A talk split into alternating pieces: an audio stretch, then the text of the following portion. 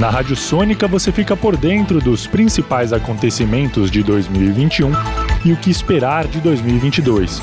Economia, política, esporte, saúde, cultura.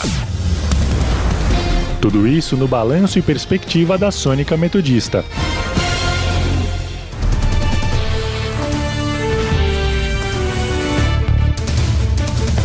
Olá, ouvintes da Sônica. O contato de hoje é com Dal Marcondes, jornalista e diretor-presidente do Instituto Envolverde. Em um ano tão conturbado no assunto do meio ambiente, com o governo federal se importando pouco com esse tema e a pequena participação do Brasil em eventos como a COP26, qual balanço o senhor faz para 2021? Esse ano, na verdade, ele repetiu o 2020, né? Do ponto de vista ambiental, ele repetiu o ano de 2020 em termos de descaso ambiental quando as pessoas me perguntam, ah, mas teve menos queimada, né? Teve menos queimada porque a área já tinha queimado o ano passado. Uma área que queimou o ano passado não queima de novo esse ano. Ela vai queimar de novo se você não tomar cuidado daqui a dois, três anos. Você pega um território que já teve toda a sua massa seca queimada, vai demorar anos para aquilo se recuperar, recuperar a vegetação, recuperar a sua capacidade de manutenção da vida, da biodiversidade. Nós não temos nada a comemorar esse ano do ponto de vista ambiental. A única coisa que eu diria que nós temos a comemorar é o acordo do metano na COP.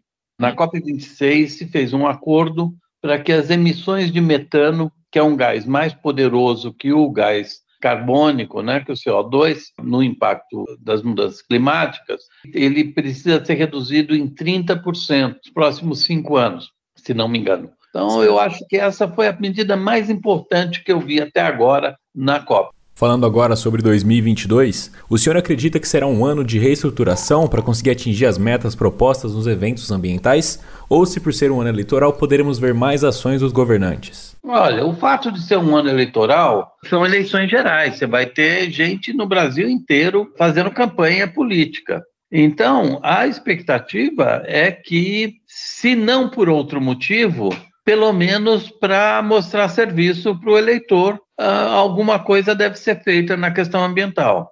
Se não por, por uma decisão de que essa é a política pública correta, pelo menos para ganhar voto. Eu acho que algumas coisas vão mudar. Mas eu não acredito, realmente não acredito, na boa vontade do atual governo federal em mudar a sua postura, mudar a sua uhum. posição, sua política ambiental.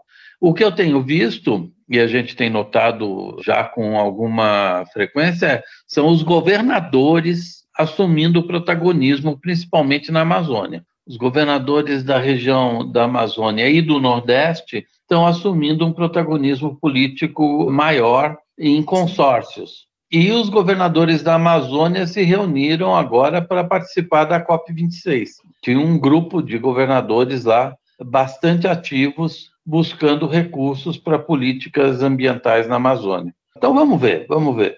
Eu sou um otimista sempre, mas o otimismo só serve se for acompanhado de algum realismo. E uhum. a minha parte realista me diz que esse governo não vai mudar. A gente continua torcendo, né? Porque, afinal de contas, nós estamos num país que é um dos maiores protagonistas globais em, em meio ambiente com a maior biodiversidade, a maior floresta tropical preservada do planeta, com seis biomas em todo o país. Né? Nós somos um país muito rico do ponto de vista ambiental. Politicamente, somos um país ainda muito despreparado para cuidar da riqueza que nos foi dada. Mas a gente consegue, a gente chega lá.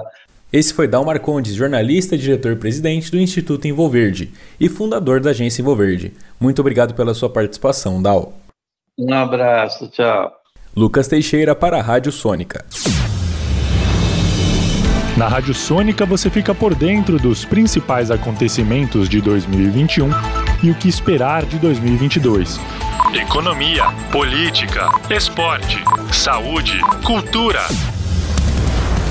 Tudo isso no balanço e perspectiva da Sônica Metodista.